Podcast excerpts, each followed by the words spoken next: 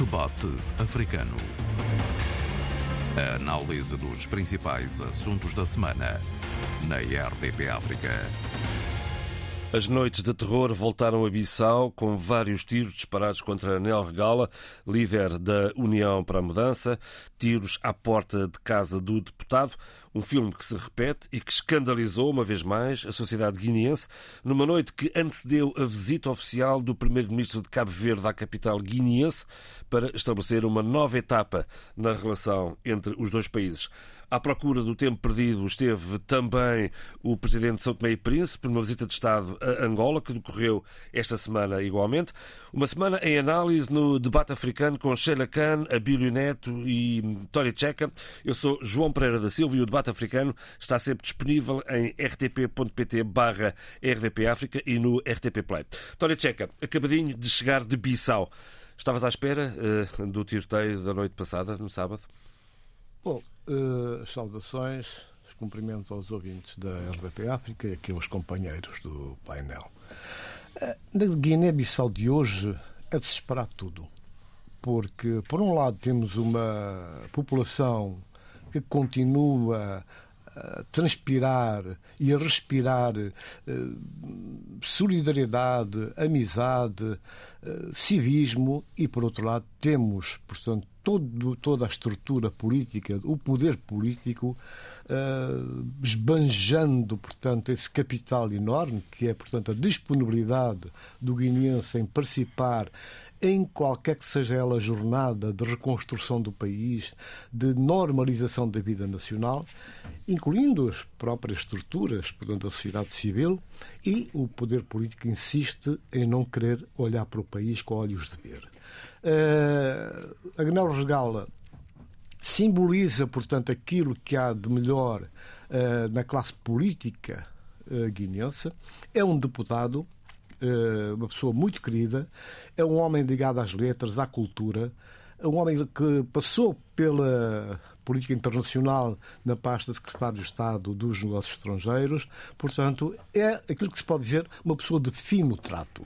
Naturalmente que em conversa com a Regala antes desta situação, eu estive com ele escassas horas antes uh, desta atitude incrível, aquela fuzilaria às portas da casa, ele estava muito preocupado e já tinha recebido sinais de que estariam muito atentos aos passos dele, tanto assim que ele tem estado privado da sua vida normal.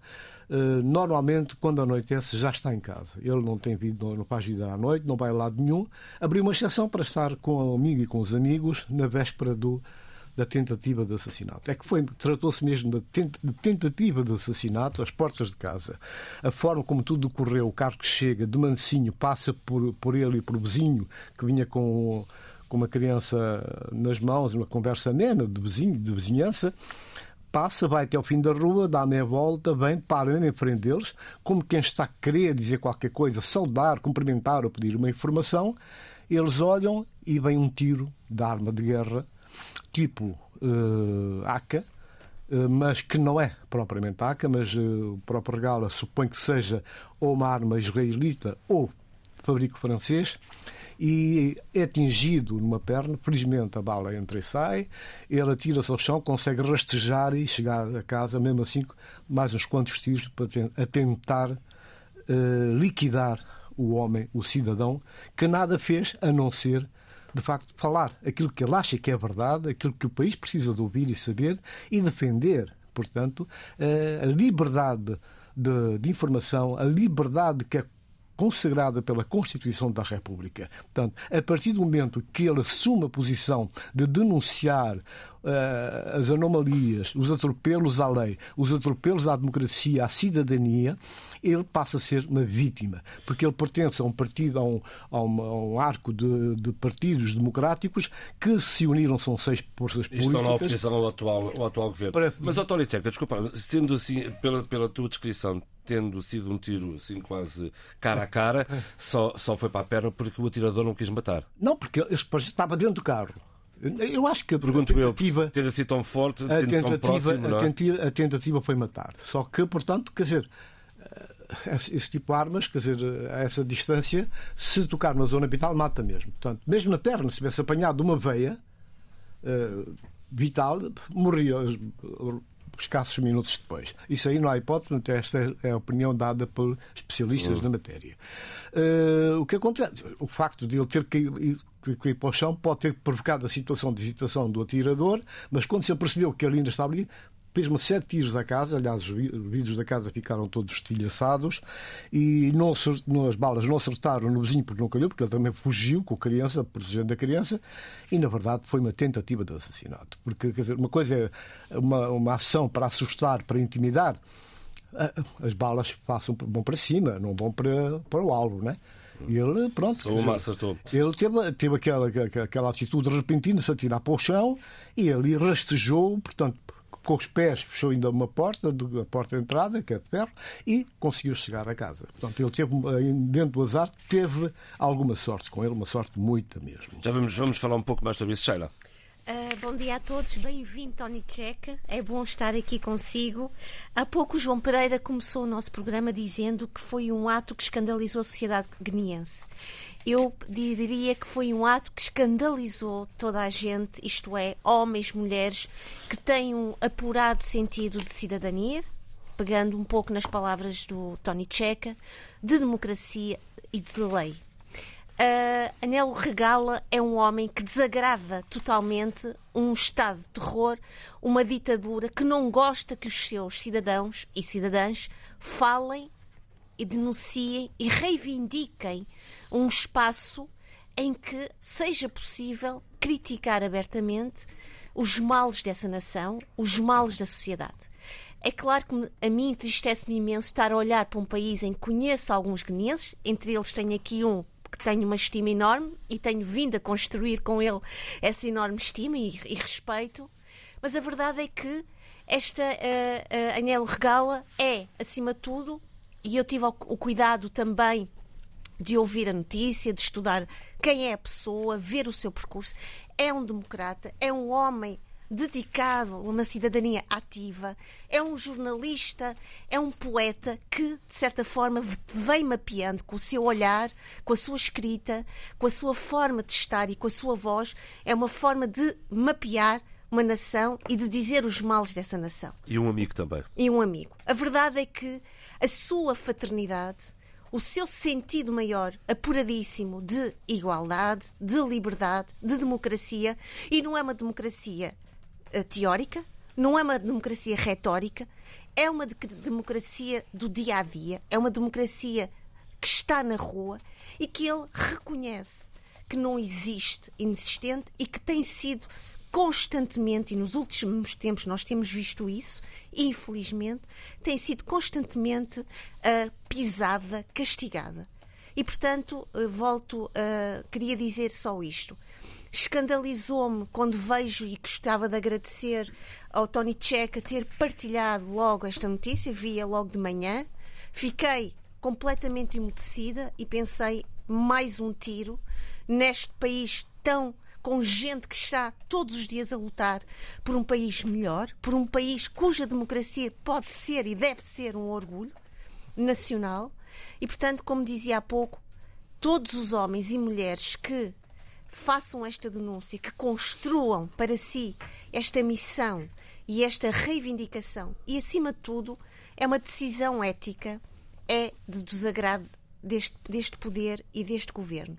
E, portanto, todos nós neste momento estamos escandalizados, mas todos nós somos todos estes guineenses que têm sido castigados, quase que uh, eliminados e silenciados por este governo num estado de terror. Abílio.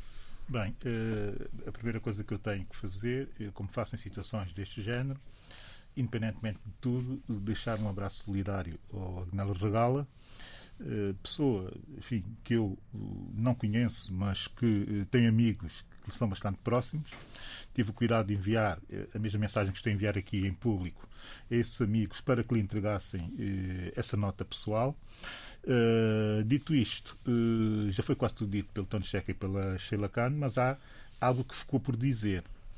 Se confirma a notícia da Lusa e da Rádio Jovem que citam e eu também vou citar a reação do Presidente da República, o Marucio Sissoko Embalou, da situação uh, dessa, desse, desse acontecimento, enfim, terrífico, terrorista, se quisermos, uh, diz muito bem dos problemas que nós temos e dos problemas que os guineenses têm hoje com o, o seu Estado e, e eu nem sequer ponho aqui, nem sequer coloco aqui a questão do Estado de Direito. É mesmo com o Estado, mas também, e aí é pior, com a própria nação guinense. Eu passo a citar, eh, com base nessas duas fontes, a Rádio Jovem e a Lusa, o que disse ou como reagiu o presidente eh, Umaru Embalou a essa situação que foi descrita e muito bem pelos meus dois colegas.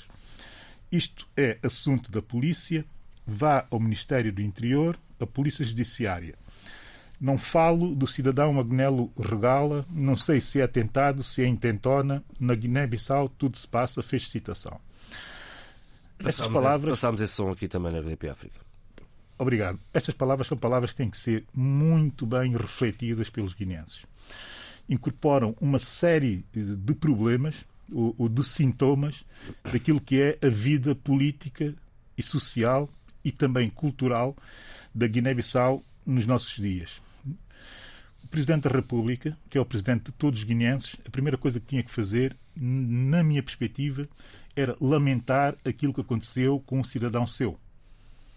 Isto é do mais básico civismo e da, e da mais básica consciência coletiva. Nem sequer é uma questão política. É uma questão de sensibilidade relativamente ao outro. E é essa sensibilidade relativamente ao outro que se espera dos estadistas, daqueles que pretendem ser estadistas.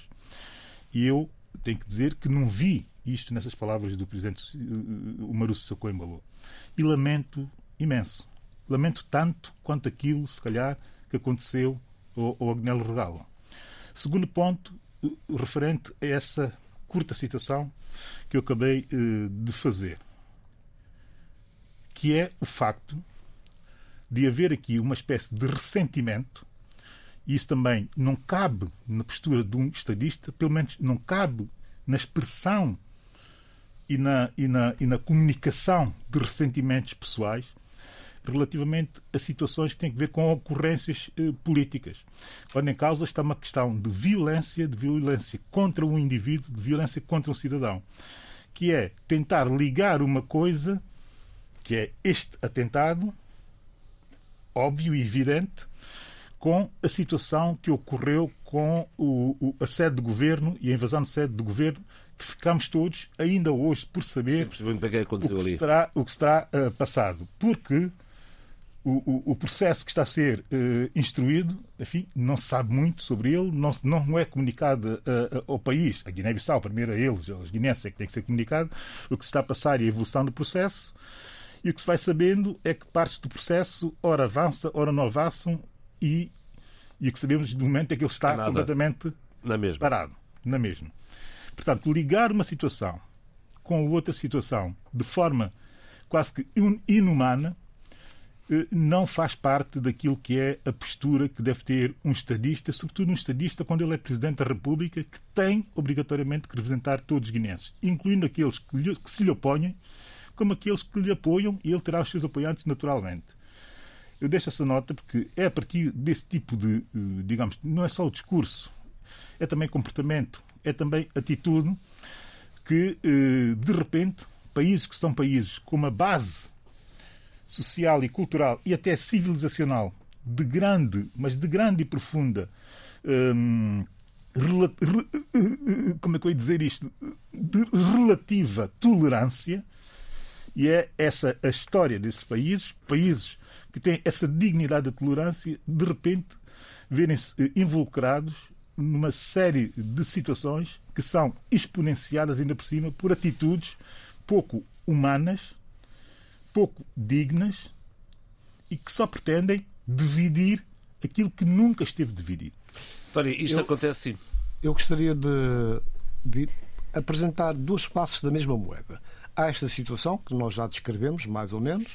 Uh, a outra e que me estranha imenso é o silêncio de alguns países da e de comunidade internacional é extraordinário. nomeadamente a CPLP. E a União Europeia. A União Europeia, e que a está Nações Unidas. Terreno, que a União Europeia Tendo... paladina dos direitos humanos, caramba, prémio Sakharov. que participou e presidiu alguns atos públicos durante todo este período e continua a fazer lindote europeus. Sem nenhuma referência ao que aconteceu. Sem nenhuma referência, nem o nem ai. E a situação é de tal ordem perigosa e dramática porque, vejamos, é o segundo deputado que acontece em situações dessas. O bom deputado da oposição também, que foi raptado e espancado violentamente. Ficou ferido, ficou super. Está em tratamento ainda, creio. Sim, ainda continua. Naturalmente que são espancamentos. Quando batemos na cabeça de alguém, quando batemos em zonas vitais do corpo, a pessoa sofre. Nós temos jornalistas, ativistas, bloggers, que foram raptados, espancados e abandonados em valetas em zonas perdidas e que só sobreviveram porque a população viu algo estranho, foi lá ver e encontrou, portanto, o indivíduo caído e inanimado. Sangue por tudo que era canto.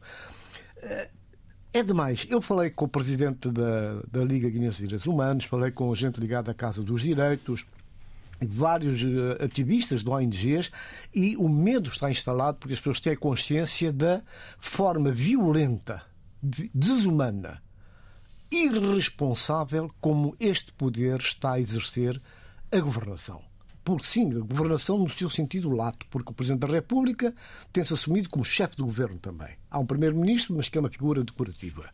Portanto, estas situações realmente exigem que a comunidade internacional, para não ser conivente desses crimes, dessas atitudes terríveis, que assuma uma posição. É um da mesma forma, da mesma, exato, é uma cumplicidade aberrante. Da mesma forma como Muitos deles deslocaram-se a Bissau para abraçar o presidente, este presidente Sissoko, que nunca tomou posse no Parlamento. O Parlamento não lhe conferiu posse. Tomou posse num hotel que ele escolheu com os seus amigos e convidados. Portanto, à luz da Constituição da República, não vale. Mas esses, essas figuras deslocaram-se a Bissau para abraçar o homem, para solidarizarem-se com ele em nome da Guiné-Bissau. Portanto, nessas atitudes, nessas situações, convém ter um mínimo de bom Sim, senso senhor. e olhar é... para qualquer outro país da mesma forma como olhamos para o nosso e para as, os nossos compatriotas. É... Não faz sentido que é, Imagine-se o que era o Presidente da República eh, de Portugal, professor Marcelo, tomar posse num hotel qualquer porque não quer ir ao Parlamento, porque não reconhece o Parlamento, porque não gosta do Parlamento, não gosta da vida parlamentar, não gosta de ouvir opiniões diferentes. Isso realmente seria o caos que o carne eternidade. Portanto, convenhamos que nós temos que ter a mesma atitude, o mesmo comportamento, o mesmo nível moral, cívico e político com todos os países do mundo que mantenham relações de há muitos anos de fraternidade, de solidariedade com, com E já lá vamos a essas relações. Uh, eu abraço as palavras do, Temos do Tony que avançar programa. Deixe-me só, deixe-me também uh, refletir aqui com o Tony Checa e com o Abílio. Eu abraço as palavras do Tony Checa, abraço exatamente esse silêncio da comunidade internacional, abraço a falta de, de, solidariedade pública, mesmo a nível. Eu só vi um Twitter da Ana Gomes, da deputada do PS, do PS. Não ouvi mais ninguém a referir-se a isto. Mas eu queria dizer algo que eu acho que era importante também refletirmos: é que as nossas, os nossos países africanos uh, lutaram tanto pelas suas liberdades fizeram tanto pela, pela sua, pela, por todo um ideal de liberdade contra o colonialismo, contra o colono. Uh, o Tony Checa, e isto é importante e o que eu quero partilhar com vocês, e para, também é importante para os nossos ouvintes. Ouvintes com a experiência africana de longa data e ouvintes com uma experiência africana da diáspora e jovens. O Tony Checa teve o cuidado de me enviar um poema do Anelo Regala uh, que eu, quando li, fiquei absolutamente emocionada, que tem o título Aquela Lágrima de Sangue. Parece-me a mim que esta, este poema contextualiza uma experiência de um guineense no tempo colonial. Parece-me, pela forma como está descrito. Mas quando leio esta parte, que eu vou, se me permite, João Pereira, preciso de a ler para vocês perceberem o presente, o passado presente e o presente passado, virão que essa mesma luta precisa de ser voltada, voltar outra vez ao presente. Precisamos de voltar outra vez. Não é descolonizar o, o, o que o descolonizador fez, é descolonizar, desautorizar todo este estado de terror e de violência. Se permite, eu vou só ler as últimas frases, as últimas estrofes. Aquela lágrima de sangue que te vi chorar, irmão, é o sangue da revolta que nos anima os gestos. É o sangue da pureza, contida na nossa desconhecida cultura. É o sangue da liberdade a ferro e fogo. Não é tão presente este, e atual este, este poema. Sim, senhora. E foi neste cenário que o Primeiro-Ministro de Cabo Verde fez uma visita oficial de três dias à Guiné-Bissau para recuperar algum tempo perdido, para reatar velhas relações com o, uh, com o atual poder uh, guineense.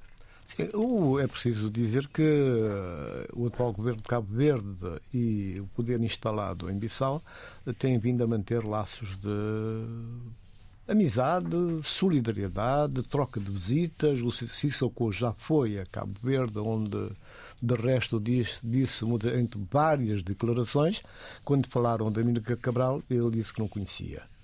Depois, uma segunda fase, uma, uma segunda vez, eh, disse Amiga Cabral é cabo-verdiano, ponto final. Portanto, ele aí marcou, distanciou-se de tudo e todos. Uh, não sei, porque a carga tão forte do que lhe vai na alma, uh, a sua estrutura sociopolítica e de cidadão é de um nível tão baixo, tão baixo, que roça a ignorância, né?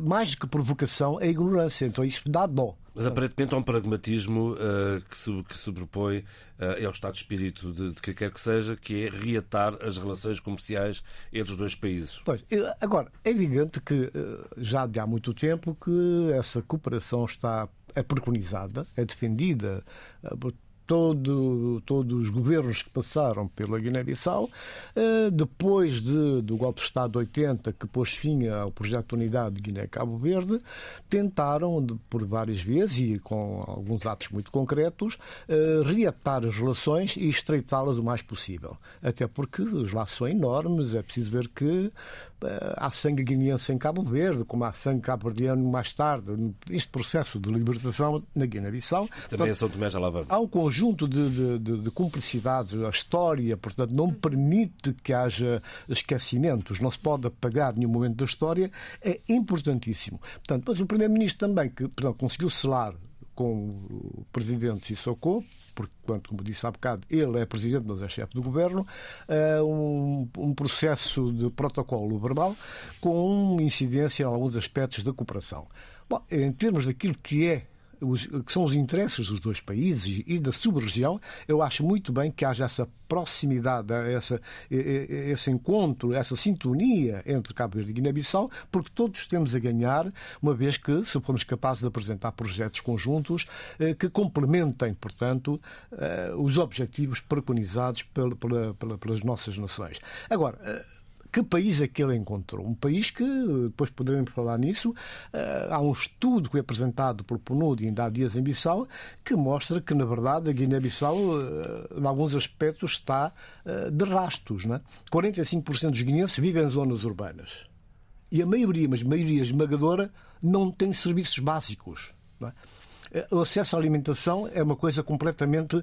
Eh, mas isso aparentemente impossível. não tem nenhuma interferência particular nas relações Não tem nenhuma interferência, mas é o país que ele encontrou. Foi de país... real política que se tratou Exatamente, esta... mas eu só, só chamo a atenção porque é o país que ele encontrou. Esse é o país que ele encontrou. já sabia que ia que ele viu e que constatou. Portanto, não espero que ele também, exercendo a sua, a sua influência de magistratura, de estadista, que tente aconselhar portanto, o seu parceiro, no sentido de rever o comportamento, a sua relação com o país. Porque aqui, eh, o que se trata é a relação com o país. Abílio, é uma relação de risco esta relação entre Cabo Verde e Guiné-Bissau?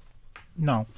Eu tenho essa, essa, essa postura e essa abordagem, aliás, ia desenvolvê-la enfim, naquilo que se pode desenvolver aqui neste programa, com o pouco tempo que temos, também e nas relações entre com Angola, a é já de seguida. É já de seguida. Uh, o, que é que, o que é que eu proponho uh, em termos desse tipo de visitas? Uh, em países que estão em estádios diferentes de desenvolvimento, em perspectivas de futuro e visão de futuro completamente desalinhadas. Que essas visitas, essas visitas se façam e se façam o mais possível porque só o facto de haver a visita já, uh, já, é, um coloca, já é um facto e já coloca uh, no radar mediático muita da situação que se vive num país ou que se vive, ou que vive, ou que se vive no outro. E mais, e os laços históricos que os nossos países têm têm que estar sempre acima das relações, das relações não, dos eventos do, do, do, do dia a dia. Terceiro, eu pessoalmente, Eu acho que, estando, acho que estando uh, acima desse radar, estar acima dos eventos uh, do cotidiano, uh, acho também, e, e, isso, para isso serve a CPLP, e aqui concordo com, com, com, com, o Tony e com a Sheila, que em sede de concertação coletiva que se deva naturalmente, em constância, fazer uma avaliação de como estão a decorrer as situações do cotidiano dos países. Mas não acho que, do ponto de vista de país de relações bilaterais, que se deixem afetar por uh, momentos uh, ou eventos, diários. episódios, por muito escandalosos horrorosos que eles eh, naturalmente sejam. Aqui temos que eh, passar a coabitar com uma, uma, uma, uma, abordagem mais utilitarista e mais pragmática, porque senão nunca mais vamos conseguir ultrapassar uma série de emoções que ainda estão muito presentes nas relações eh, existentes, bilateralmente e não só, entre os nossos, entre os nossos países. E se não, os fizer, e se não fizermos esse, essa, essa, esse exercício. Enterrar o fantasma. Esse exercício que, até, de certa forma, é um exercício naturalmente que é artificial, mas que é um exercício que tem que ser feito em diplomacia, que tem que ser feito em política, uh, nunca mais conseguiremos ultrapassar muito dos problemas que já vêm das nossas, das nossas histórias uh, comuns. Portanto, uh, eu vi e consigo separar as coisas, sendo muito crítico eh, da abordagem do poder guinense atual, eh, devo dizer que eh, vejo com bons olhos esse tipo de visitas e mais. E que essa visita teve, deixou algumas pistas para o futuro, que são pistas que eu já venho defendendo aqui, nós temos mesmo que intensificar as relações entre os nossos países, temos que normalizá-las e mais, e, mais do que, e mais do que isso, é nessa normalização, é nessa presença cotidiana de um país relativamente ao outro, que também nos permite ter legitimidade para podermos expressar-nos acerca de um país irmão e considerá-lo irmão. Portanto, isso é fundamental que aconteça. Deixa é fundamental que haja esse tipo de o, o, o, o António quer entrar, mas Sara, diga, diga. Eh, sim, eu queria também falar porque eu acho muito interessante certeza, a palavra, as palavras e as observações e reflexões do Tony Check e do Abil. Uh, e o, o Tony Checa começou com uma frase muito interessante que é a história não permite que, que haja esquecimentos. A verdade, uhum. mas a memória coletiva e a memória de um povo é muito seletiva em relação à história. Ela vai escolhendo momentos que possam ou não uh, facilitar uh, as nossas vidas. Mas eu, embora não gostando da expressão CPLP, eu acho que nós, e há pouco o Abel dizia bem, esta questão dos riscos, que são riscos benéficos, não é? Acho que é importante fortificar a mobilidade. É, é importante as nossas relações, é importante não te esquecermos que, para além de uma linguagem empresarial e económica que existem nestas viagens e foi também esta viagem pautada por isso. Há vidas, há expectativas, há gente à espera de momentos de oportunidades e de, acima de tudo, de desenvolvimento. E, por exemplo, um e houve aqui Uh, nem o Tony Checa nem o Abílio focaram isso, houve aqui a preocupação de se investir em protocolos, quer no setor do ensino superior, uhum. quer no setor da economia digital. Porque são setores muito virados para a geração atual, uma geração que quer, que quer abrir os seus horizontes, quer abrir os seus espaços de mobilidade e quer ser mais do que os seus próprios territórios onde vivem, porque querem sair desses territórios e querem, querem parcerias, querem aprender. E as aprendizagens decorrem exatamente primeiro destas parcerias económicas e políticas e diplomáticas, para depois se dar o salto para a produção um conhecimento maior, a produção de uma partilha de conhecimento. E nós, esta geração mais ativa, profissionalmente mais ativa, precisa realmente desta mobilidade. Ainda esta semana se falava muito e se refletia muito a questão da mobilidade na CPLP, que é uma situação que não é fácil, depende também das leis territoriais. Bom, mas está, está no andamento, de resto Pronto, foi... mas deixe-me deixe ir aí, deixe-me ir aí porque acho que é importante isto. Uh, as leis territoriais dos países, por vezes, não permitem esta fluidez, mas é preciso, cada vez mais, aproximar uhum. uh, os discursos, o pensamento e as estratégias políticas da CPLP das vidas dos seus cidadãos, das expectativas e das necessidades dos seus cidadãos.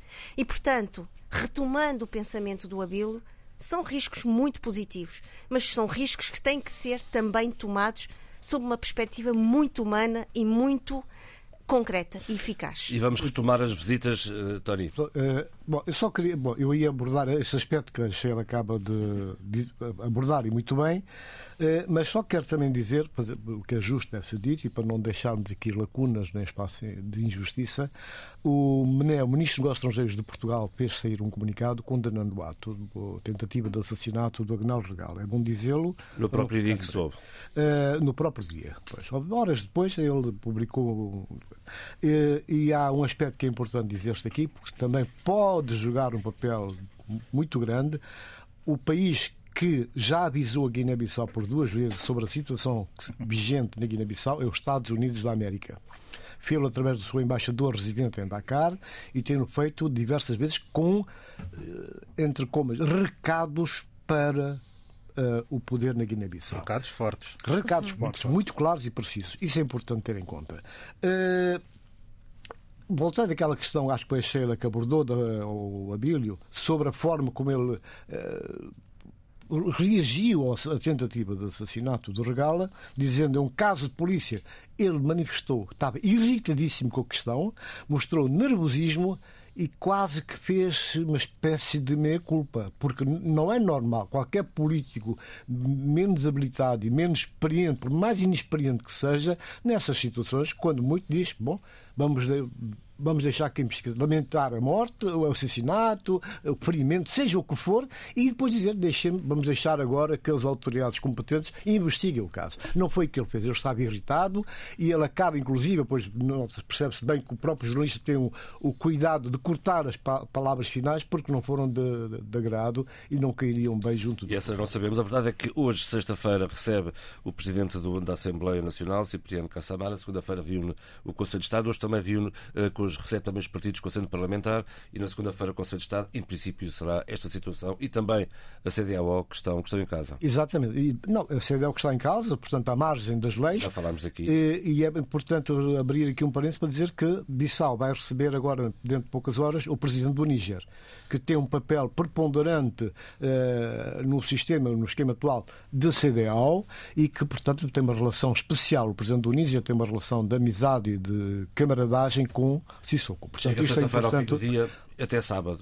Até Uma visita de menos de 24 horas não deixa de ser também curiosa nesta altura. Depois de visitas, voltamos ao tema das visitas, Abílio eh, Neto e a visita do Presidente de São Tomé e Príncipe a Angola uma visita importante, mas antes de ir à visita do Presidente de São Tomé e Príncipe a Angola, quero deixar aqui uma nota uh, relativamente a Cabo Verde.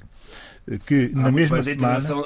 O Estatuto Especial da CDO, muito bem, sim senhor. Uh, uh, o, o Supremo Tribunal de Justiça da CDO realizou uma conferência de grande, mas de grande qualidade em Cabo Verde na semana uh, que estamos a viver.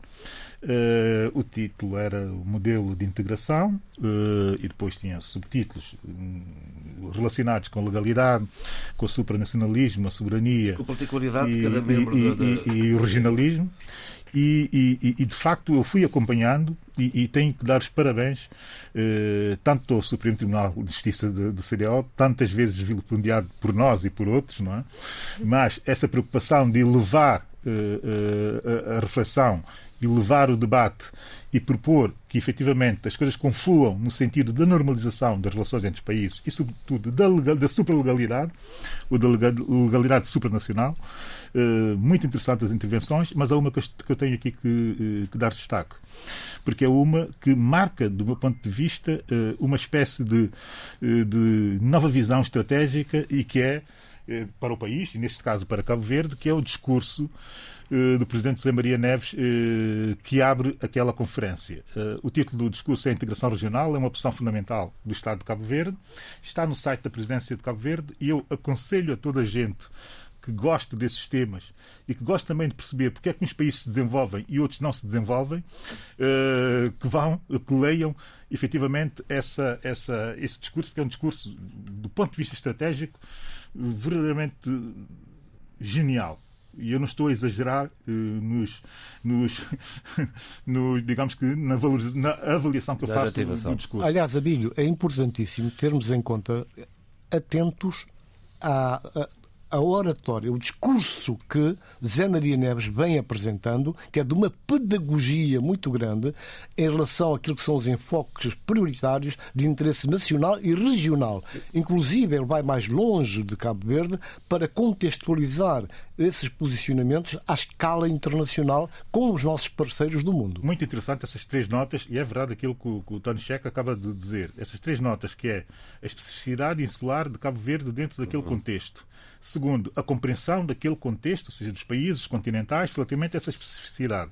E terceiro, uh, elevar até ao limite Uh, digamos que a opção atlantista de Cabo Verde como uma opção válida, ou seja, de mais-valia para a própria comunidade e, e colocando-se assim, e naturalmente, e colocando-se assim no centro estratégico da própria comunidade. Um pouco como as Maurícias fizeram com a CADC do outro lado, e assim também se coloca Cabo Verde perante a CDAO, sendo que essa inversão, Cabo Verde esteve muito tempo a olhar para o norte, a partir de agora passa a olhar para o norte, para o sul, para o continente e também para o outro lado do Atlântico. Ou seja, passa a ser mesmo efetivamente uma plataforma do ponto de vista discursivo.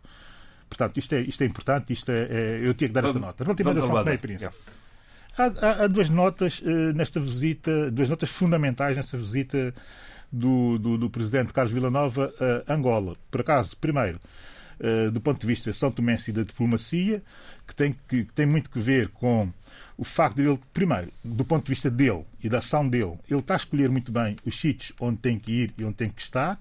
Segundo, está a escolher muito bem também o que é que ele quer levar a esses sítios uh, onde ele tem ido.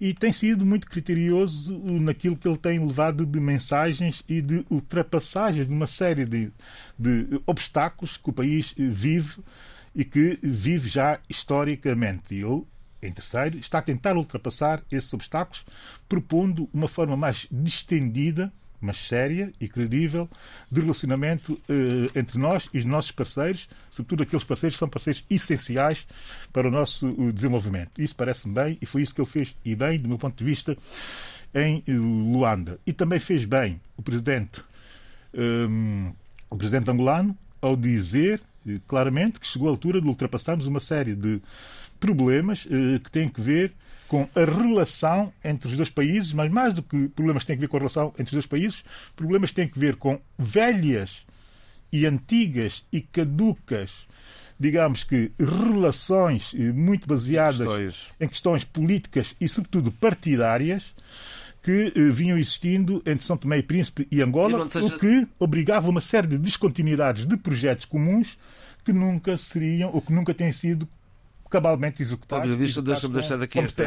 Deixa-me deixar daqui esta. Não deixa, não deixa de ser interessante, só agora é que João Lourenço está a fazer isso. Falam porquê? Porque o Presidente da República em São Tomé é o outro mais próximo, porque está próximo de eleições em Angola, porque este timing escolhido uh, pelo, uh, para, para, este, para este novo momento? Não, não é novo em João, em João Lourenço. Não é novo em João Lourenço. O João Lourenço tem a obrigação, por ser de uma outra geração, a entender essas relações de uma outra forma. E ele tem efetivamente proposto essa espécie de viragem, digamos que estratégica também, na diplomacia uh, angolana.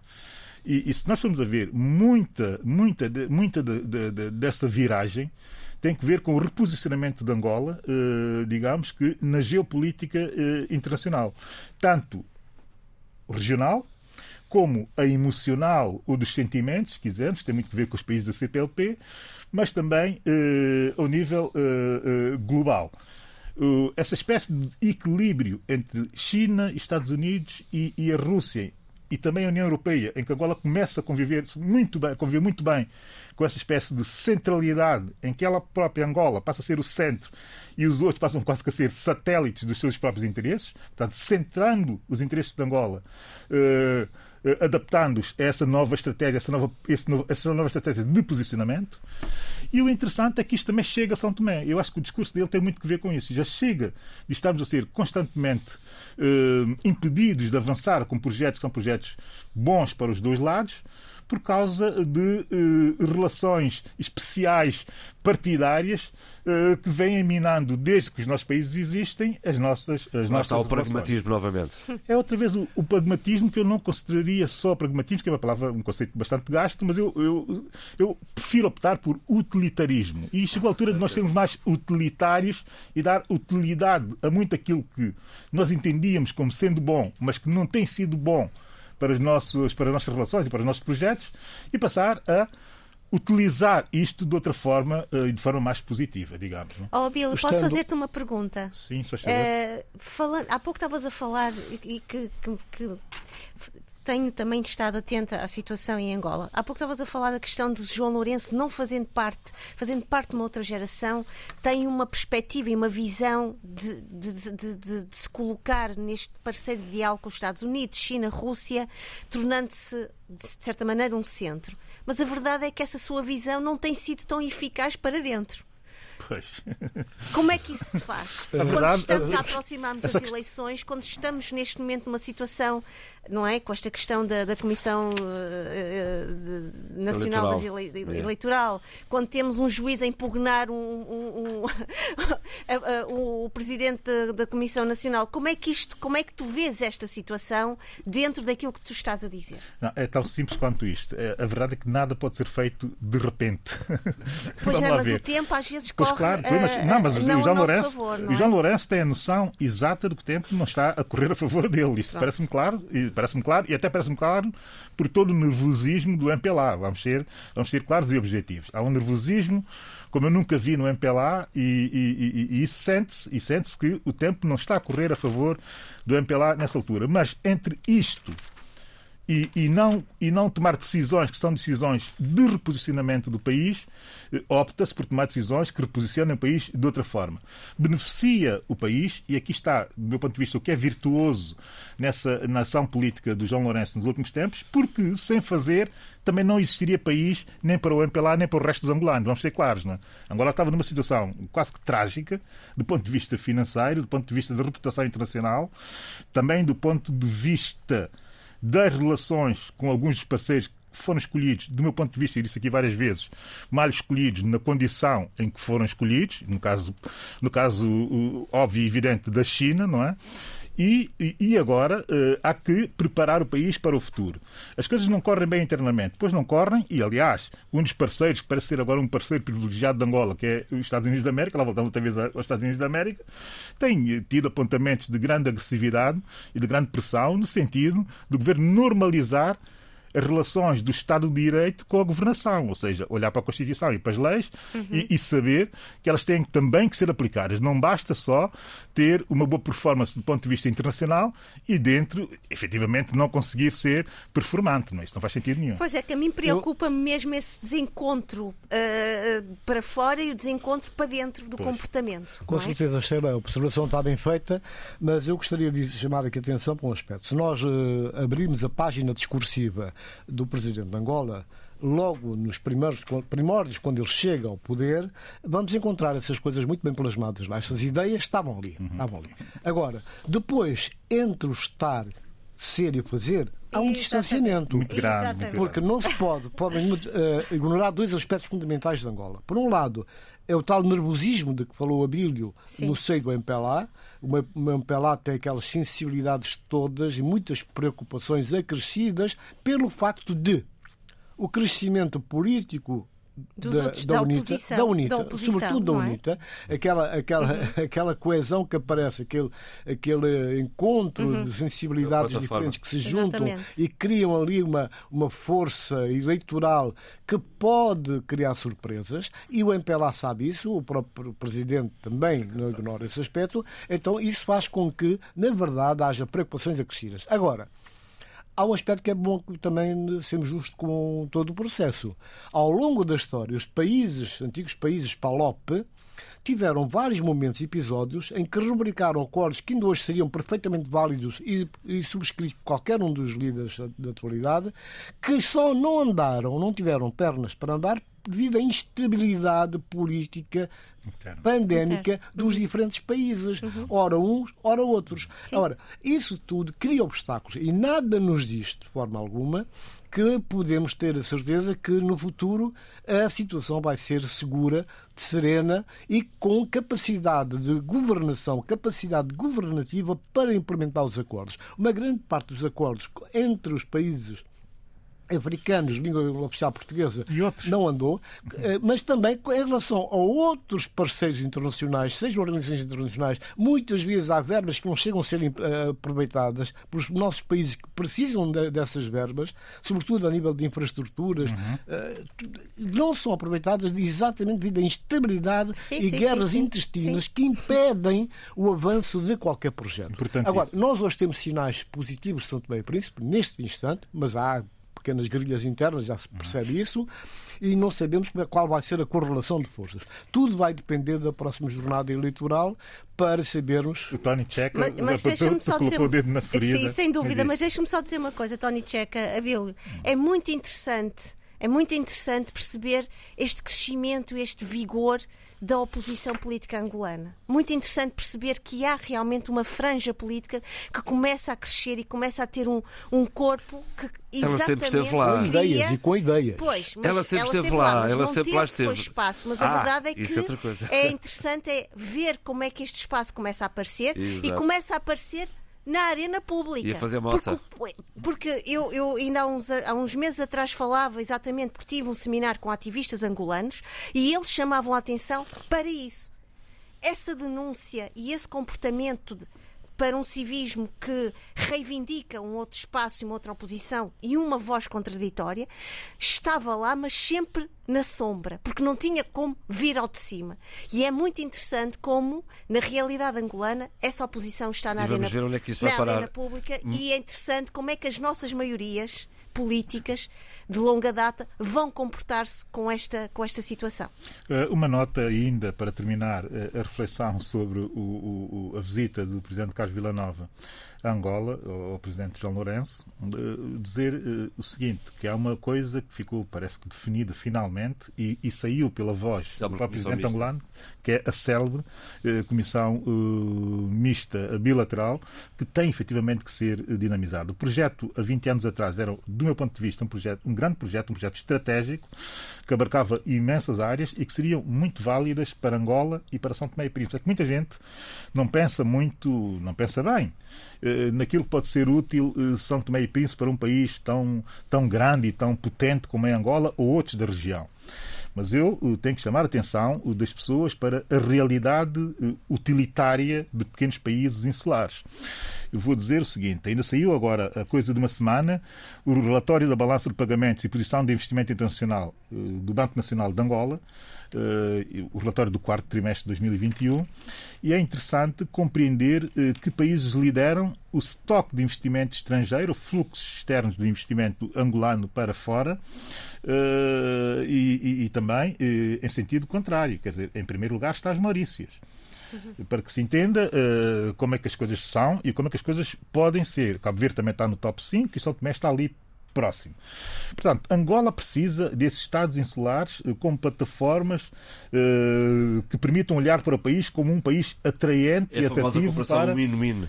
Naturalmente tão- tem que ser tem que ser tem que ser tem que ser mesmo dinamizada e isso só pode ser feito com grande eh, e muito boa coordenação efetivamente isto já não é para o atual governo de São Tomé e É isso, porque e temos pode não eleições. ser também para está. o atual governo angolano Em não é? agosto em Angola e em outubro em São Tomé. Tem- Temos um minuto para cada um para sugestões. Sheila. Não podemos falar de Moçambique? Não, já não temos tempo. Já não temos tempo. Um minuto para cada um para sugestões. Sheila. Bem, eu vou falar, eu tinha uma ideia, mas como entretanto decidimos outra coisa, vou sugerir eh, algo que eu estava há muito tempo à espera e finalmente che- chegou a Portugal e, vai- e foi, foi traduzido para português. Estou a falar da magistral eh, biografia de Richard Zenith um académico e um estudioso brilhante de Fernando Pessoa, com o título Pessoa, uma biografia. Foi Aquilo é finalista. uma bíblia, pá. É, vou comprar, ou melhor, eu, eu respondi logo à Quetzal, finalmente estava ansiosa por essa publicação. É importante dizer que foi finalista do Prémio Pulitzer em 2022 para a categoria de biografia. Será apresentado no dia 19 de maio pela Anabela Mota Ribeiro e penso que é uma excelente forma de ah, irmos. Temos feito estas viagens todas e estes, estes trânsitos e não esquecer que Fernando Pessoa vive- cresceu, nasceu na África do Sul.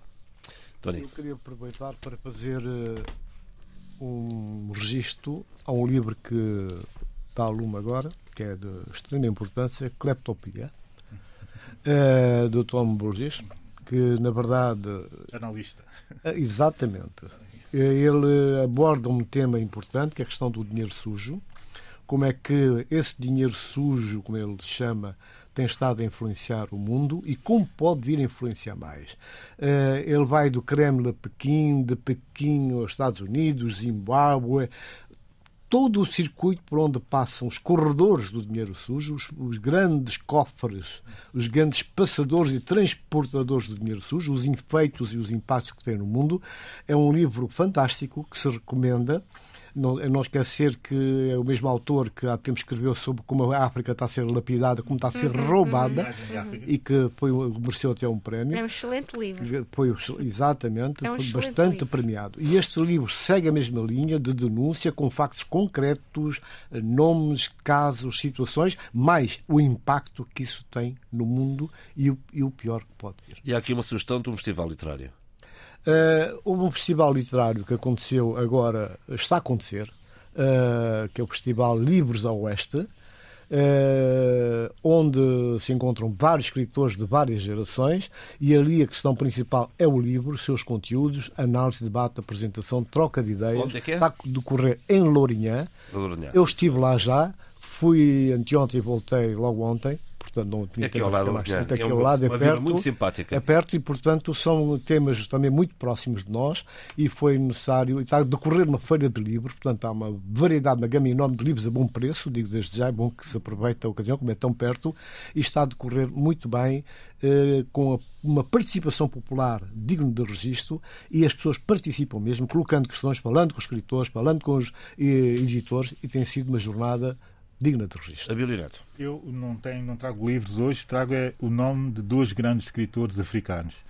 Kwame Appiah e Bernardino Evaristo. O Kwame Appiah, eh, nos últimos meses, eh, foi nomeado o presidente da Academia de Letras e Artes eh, dos Estados Unidos da América. Ele é, eh, anglo-ganês, o ganês anglo, an- an- ganês inglês. Ah. Eh, é, é, é, é, é- é dos meus pensadores africanos eh, Estou ao teu lado, contemporâneos estou ao teu lado, eh, preferidos. É um cosmopolita assumido e faz disso. E tem um livro brilhante sobre isso, é? Pois tem, pois tem. Eu já, já recomendei aqui algumas vezes. E depois, a Bernardina Evaristo, outra, outra escritora genial. Eh, Vencedora do passou- Man Booker Prize, é Exato, preciso dizê-lo. E que passou a ser a nova presidente da Royal Society of Li- Literature. Li- Literature. Oh, Desculpa, Bílio, foram nomeados agora ou essa essa Isso nomeação foi em do dezembro, já vem de dezembro. No caso da Bernardina O Evaristo. já vem querido eh, para Ah, que temos que tem tentar desejado sugerir isso. isto. Agora, é muito interessante ver dois africanos eh, nas duas maiores estruturas eh, institucionais de literatura de artes de dois grandes países. Estados no caso, Unidos Estados e- Unidos da e América Reino e, outro caso, eh, Reino Unido. Isto diz muito bem sobre muita coisa. Mas, ó Bill, deixa-me só dizer-te uma coisa, rapidamente. É muito interessante, a Bernardina Evaristo, pelo seu livro que foi, foi, foi vencedor, uh, Rapariga, Mulher, Mulher. Outra, que eu li Grande e vou livro, reler, grande livro, convidaram-me grande para uma recensião lembrado, crítica. É um livro que faz essa reparação histórica, porque no- Pois faz. sai de Londres e vai buscar outras experiências geopolíticas. É muito interessante isso. Numa é semana, consciência numa semana em que numa semana em que a embaixadora de beleza e uma das vozes mais significativas da Mora nos deixou, Titina, Uhum. é com o som dela que, que ficamos. Algum de vocês em 15 segundos quer dizer alguma Eu coisa? que- Eu quero dar uma nota muito rápida. Eh, Eu gostava muito de ouvir. Já estamos a ouvir aqui, E Titina. gostava muito de ouvir eh, a Titina de uma forma, de uma forma muito, muito estranha. Quero tentar eh, apagar-me completamente só para ouvir, porque ela tinha algo do super urbano, mas que também era de São Vicente. E, e, e eu trouxe essa, e sugeri essa canção também para fazer uma homenagem ao Gabriel Mariano. Porque essa canção, de repente, tornou-se também num grande fado pela voz da Marisa, uh, mas muita gente não sabe que a versão em português dessa canção, uh, que, Saudade e tal, uh, que foi feita inicialmente por Gabriel Mariano, que faz 20 anos do, do seu falecimento. É também uma homenagem a ele. Muito bem, e assim se fez o debate africano esta semana, com o apoio à produção de Paula Seixas Nunes e Vitor Silva, apoio técnico de João Carrasco. Fique bem. Debate africano. A análise dos principais assuntos da semana na RDP África.